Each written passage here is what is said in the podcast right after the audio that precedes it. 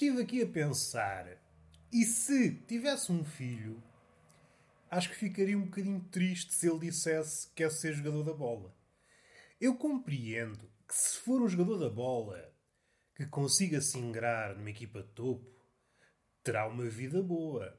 Mas aquilo que eu ouço dizer dos pais em relação aos filhos é que nós queremos o melhor para os nossos catraios.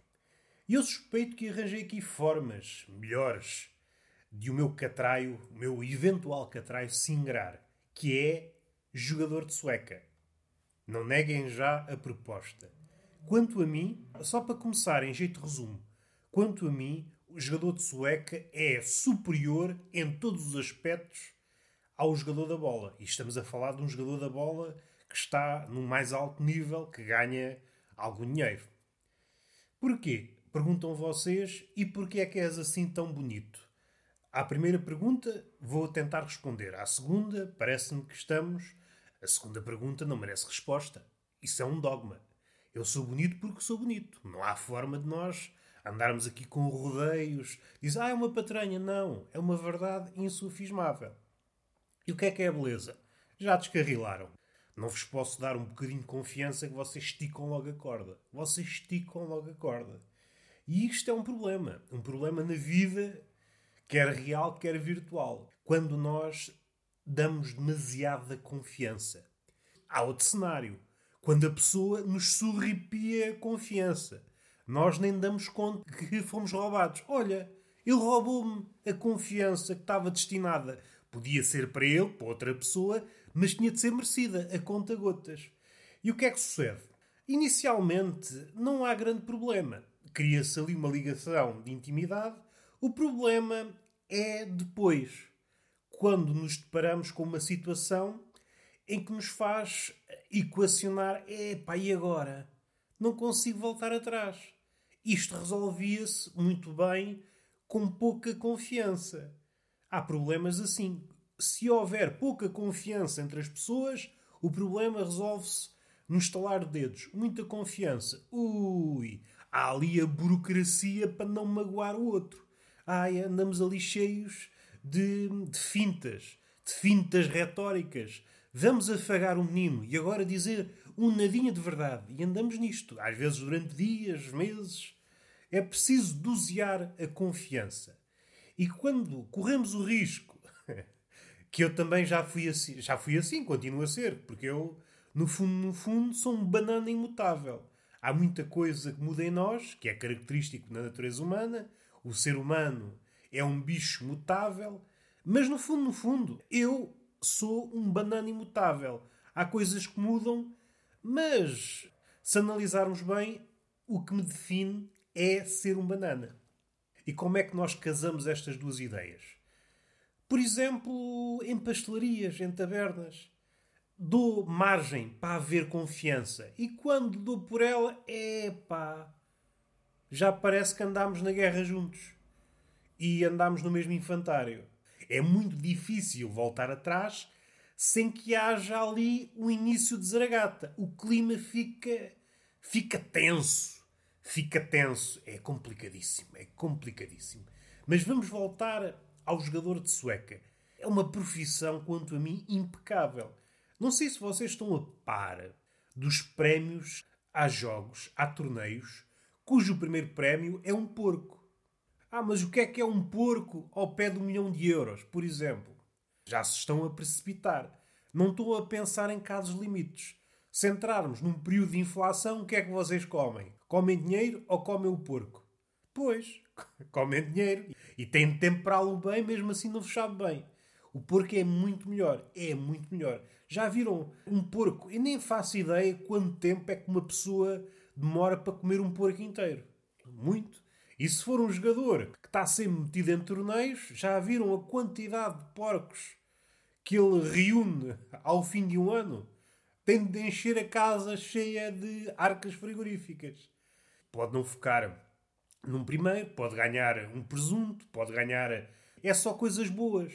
E além disso, nós sabemos que se ganham rodadas, bebe-se, ou seja, no essencial. Ou seja, quem é que está condenado a morrer à fome se o mundo entrar aqui numa espécie de inflação demoníaca. O jogador da bola, o dinheiro deixa de valer, mas um porco é sempre um porco. Pensem nestas coisas. Sueca é muito superior ao jogador da bola. E era só isto que eu queria dizer. Achei por bem trazer que às vezes é para desfazer este equívoco. Ah, o que eu gostava de ser jogador da bola. Eu hoje penso, o que eu gostava de ser, já não vou a tempo, porque o jogador da Sueca tem que se formar em tenra idade. E além disso, outra vantagem em relação ao jogador da bola. O jogador da bola pode ganhar muito, mas tem que se reformar cedo. Aos 30 e tal, tem de abandonar. O jogador da Sueca, o jogador da Sueca pode praticar, pode trabalhar até morrer. Outra vantagem. Pode estar ali a gerar porcos e presuntos e, e gratos de cerveja. Como é que é no capítulo do IRS para questões burocráticas das finanças, para declaração de rendimentos. O que é que você ganha? Ah, eu ganho 10 porcos por mês, 30 gratos de cerveja, meia dúzia de alheiras. Dava um belo sketch, um jogador de sueca a declarar isso às finanças. Você não declarou o presunto todo, meu cabrão. Nós vamos levar-lhe o presunto. Não leva nada que leva uma lambada. Eu venho aqui para dizer coisas, muitas delas sem sentido. Está uma carrinha parada à frente da minha casa. Eu estava a tentar engendrar um pensamento, mas aquele barulho de, a trabalhar o relantim está-me a estrafegar o miolo. É sempre assim. Estou quietinho, posso estar 24 horas ou mais por dia, que há dias que nós sabemos têm mais que 24 horas, não acontece nada. Assim que eu carrego para gravar o podcast, surge tudo. É carteiros, é carrinhas paradas, é pessoal.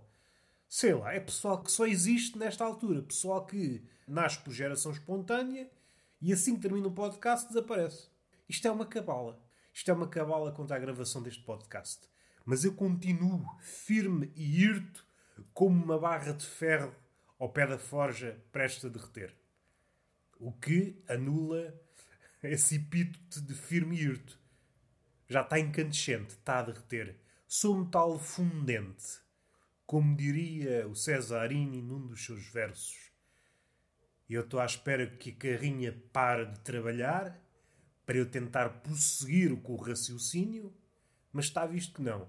É daquelas pessoas que mantêm a carrinha a trabalhar durante horas. É daquelas pessoas que se esquece. Deixa a carrinha a trabalhar, vai à sua vida. E ela continua assim até não haver pinga de combustível. Muito agradável. Para mim. Não é. Não é porque eu sinto-me escavacado. Foi-se embora. Foi. Mas o meu raciocínio também se foi embora. Consumiu-me consumiu-me. Eu não gosto de ser perturbado por esses barulhos mecânicos. Eu gosto de ir para o mato com um caderninho e com uma fisga. Por que não levar uma caneta? Não. Eu no mato não consigo escrever. Eu gosto da companhia do meu caderninho.